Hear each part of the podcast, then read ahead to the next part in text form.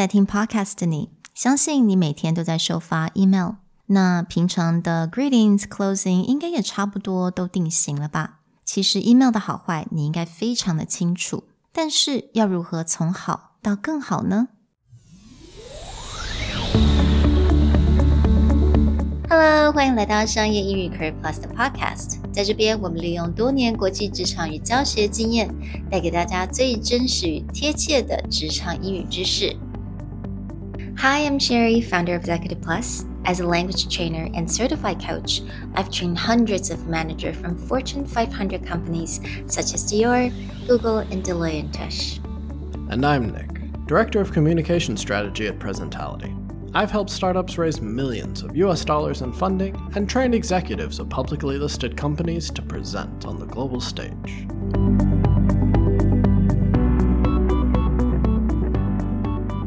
Hey everyone, and welcome back to Career Plus Podcast episode 31. This episode is all about taking your emails from good to great. Now, we believe everyone knows the basic formats of emails. You probably send out 20, 30 emails a week, if not more. And that whole opening, body, conclusion game you've got down pat. But what happens if you want to take your emails to the next level? It's not about reformatting, it's about thinking about the details inside the email. 嗯，我相信你应该都非常了解这种基本的 email 的 structure。那我们今天这个单元只想跟大家分享一下，你要怎么样 更提升你的 email。那因为我觉得有很多人已经知道了基本的语言呐、或者是比如说你要怎么 open，你要怎么 close，它可能会看起来比较制式，或者你可能上网去 Google 一下，就发现，呃，这个 opening 不错，这个 closing 不错，你就 copy and paste。那其实呃，如果这样子做的话，久了其实会少了一些你特别的你的 personality 在里面，那它也会变得是没有办法一直到达那种 from good to great。那我们今天就是来分享一些我们的 tips and tricks。So, the tips and tricks we want to share are how to pay attention to your own voice and the tone of the email. We're also going to talk about how to be more clear. Emails are something we get hundreds by the day, so people don't want to spend time digging through. How do you make it clear what's going on? Also, how should your conclusion and the why of your email show up?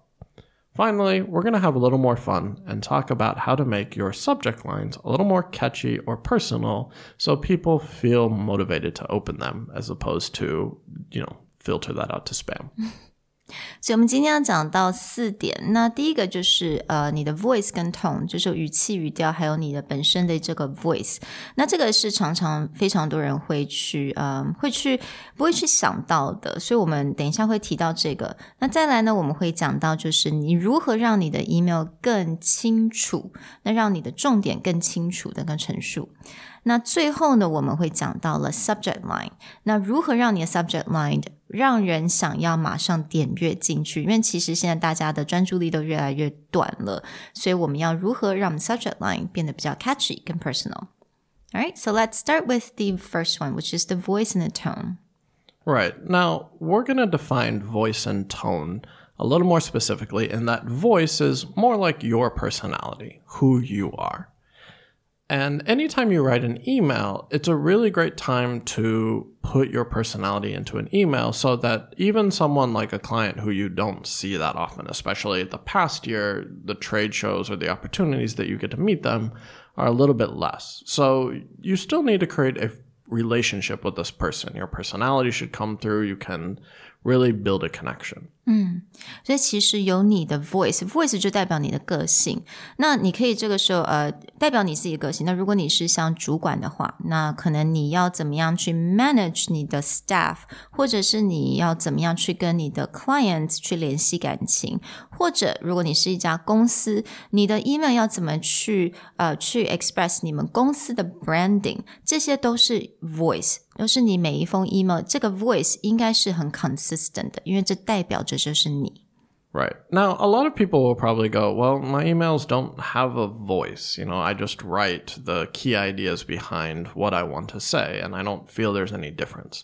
The easiest way to test this is just write an email and then actually ask one of your coworkers or a friend or someone to write the same email. You'll mm-hmm. quickly realize that the way that your own voice comes through in an email is very different than other people. Mm-hmm. The best example I have of this is recently we had one of our designers write an email to a client and we gave her some suggestions on ideas of how she should write the email to clarify a pretty serious issue.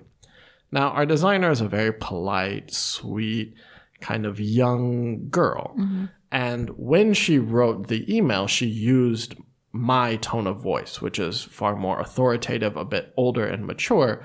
So as soon as you saw the email, you're like, it's very obvious this is not you. So the suggestion had to go is she had to go change it and not change the content, but make it sound more like her.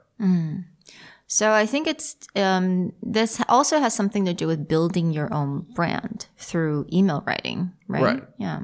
Now, ha- when you find your voice, you know, it's really important to also check your tone when it comes to different types of emails. And tone is more along the lines of what's the feeling that you want to create on the other side? Is this a feeling of urgency? Are you trying to be polite? Are you trying to be authoritative? Mm-hmm. And how should they feel about this email or how should they react to this email?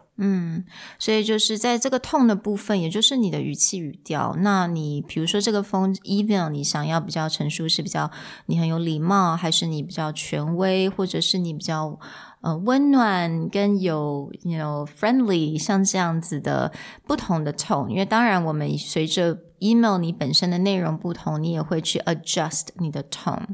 Right. So l- let's give you a quick example of how that might come across in an email. Let's say that you have a report that needs to be given to you by 5 p.m. today. Someone might just write a basic email that sounds like this Dear Emma, I need your report by 5 p.m. today, or I'll miss my deadline. Harry. Now, this comes across a bit cold or just very flat, and it doesn't give someone a sense of tone or a sense of voice. Mm. So let's say that actually you want to be a little bit more polite. In your personality, you tend to be a little more polite, have better manners, and you but you still need this by five o'clock. You might write an email that sounds more like this. Hi Emma, thanks for all your hard work on the report. Could you please get your version over to me by 5 p.m. so that I can make my deadline? Thanks so much, Harry. Hmm.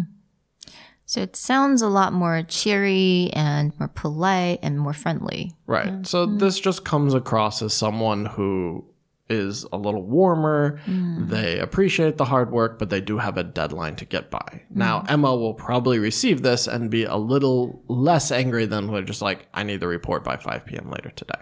So, what happens if we wanted to do this with a little bit more authority? We're not going to be rude. This is not a dictatorship of you owe me a report. Now get it done, mm. little peon lady. it's more along the lines of you want to show them that this is a very serious matter and their ability to get it in by deadline is important to you. All right. So authoritative and important to get by the deadline, right? Right. Okay. So I would say, Hi, Emma. I appreciate the hard work on the report. However, we do have a strict deadline of 5 p.m., so please send it over as soon as possible. We need to make sure things make it on time. Thank you in advance, Harry. So this is still polite. You're not, you know, dictating what they should do, but you're making it very clear that this is a serious issue and it needs to be hit by deadline. Okay, so let's talk about the second uh, tips and tricks that we wanted to cover, which is clarity. Right. Clarity is something we cover all the time. And clarity comes down to a few key points. Number one, keep everything short. You always talk about KISS, keep it simple, stupid, which just means if you have something to say, just say it outright. The other half of that is also you can use numbers to your advantage. Numbers as in bullet pointing one, two, three, but numbers in also just telling someone there are four points that I want to make to you. Yeah，所以我觉得，嗯，第一个，当我们要呃很 非常清楚去表达我们想要讲的一些重点的话，第一，当然我们我觉得可以试着去利用 number，也就是我们的数字。那在我们 bullet point 的时候，我们其实就可以用数字，因为你可以马上让人家知道说，诶，接下来有几点他必须要注意的。或者呢，那还有另外一个 point 就是说，当我们要数用数字或者是 bullet point 的时候，我觉得最好是用在四个以下，right？Right. Under four. Under numbers. four. If you're sending out an email that has like 10 key points, either one, you need to schedule a meeting with this, or mm-hmm. two, this needs to be broken down into several different points. One thing that drives me a bit crazy is when someone wants to talk about like four different topics and they put mm-hmm. them all in an email. It's not that that one time this costs me a lot of time to read through, but it's also in the future, if I want to go find this information Yeah. and I'm sorting through my email, what am I supposed to be looking for, right? If it's like every discussion topic is in one email thread, it's a bit hard to go back and go, okay, deadlines for project A versus planning for project B versus who needs to be on project C are all the same email thread. Mm. It becomes very hard to go back and find information. Yeah, and it's really hard to keep track of exactly what's been discussed and not, right? Right. So it's better to, if you find yourself just piling up all these points, it sounds weird, but actually send out different emails so that these discussions can stay in the right place or set a actual meeting time with the person because you clearly have a lot to talk about. 那在呃在录 podcast 之前，我有跟 Nick 有谈过，就是我发现有蛮多呃蛮多学生在写 email 的时候，他们对于这种 paragraph，就是这种 一段一段的这种分段法，不是非常的清楚，所以我在这边顺道跟大家讲一下，就是我们在一段的 one paragraph，我们在 email 当中最多要 what three sentences，right？Right. In academic writing, you might go four to seven sentences per paragraph. But remember, in email, most people read an email on their phone. Mm. So if you have more than three sentences in a paragraph, it's just a wall of words that cover the entire screen. And mm. most people will just immediately give up on that email. 对，所以当你在一段讲完三句，最多一个 idea 分成一段，然后三句最多讲完之后，请大家一定要 space，然后再分成另外一段。因为你如果你的呃 visually 越简洁，其实会越让人家觉得说，哦，OK，他们很简，很容易就可以嗯去吸收这些 information。 Right. So, in a perfect world, your email format should just like this. Your opening, Dear Sherry. and then your first sentence should be how many points are in that email. There are three things that I want to cover in our meeting next Friday. Then point one, two sentences. Point two, three sentences. Point three, two sentences, conclusion. Like mm-hmm. that should be the whole email. Mm. Alright, so the next one 的下一点呢，也是我觉得发现常常会发现有很多，其实他平常已经在做 email 了，呃，常常在送发一些 email，但是呢，他们还是不是很确定，就是当你在写 email 的时候，我们不是在写文章，we're not writing a whole paper。Right, exactly. If you need to write a whole paper, again, have a meeting or send them an attached document. Please don't write in your email. Yeah，所以我们不是在写文章，所以呢，我们当在写 email 的时候，你的 conclusion，你的总结一定是先放在前面。 Right. The whole point of the email or the conclusion or the action that you want someone to take should be right up front. Again, emails are supposed to be a speedy or a fast way to transfer hmm. information. So you just open that. There's three things I want to talk to you about in the email. And most importantly is I need a decision by this date. That should be up front. So if you want to explain why you want this action to happen, then you can explain after you've made the conclusion very clear. right? Right. So don't go into story and detail and context and then at the very bottom of the email because most people won't get that far. Mm-hmm. Again, we have so many decisions that we need to make a day. We need so many emails that we need to read a day. So having one more thing that I have to get all the context before making a decision will get put farther down on the priority list. So just be upfront. Mm. That way someone can go, all right, I can handle this right now, or I can wait on it, that kind of thing. Mm. 那最后一点呢，其实我觉得这个蛮有趣的，也就是我们的 subject line。那我相信你们在听 podcast 的各位，呃，可能你已经上，你已经是主管，或者是你还是必须要常写信给上司。那你已经知道说，哦，在 subject line 我们要很清楚的表示，比如说，诶，我们要开个会，那我们就写哦，meeting on December twenty second，类似像这样很清楚的 subject line。